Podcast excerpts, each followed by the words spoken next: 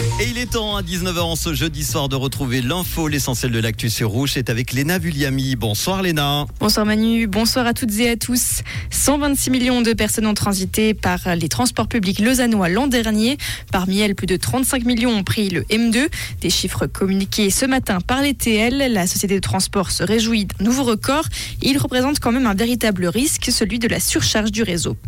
Autre record battu, celui du tourisme. Les nuits hôtelières ont dépassé les 41 millions l'an dernier, une hausse de plus de 5% par rapport à 2019, révèle Suisse Tourisme aujourd'hui. Cette fréquentation exceptionnelle s'explique par le retour des touristes américains et asiatiques, mais aussi par la fidélité de la clientèle suisse.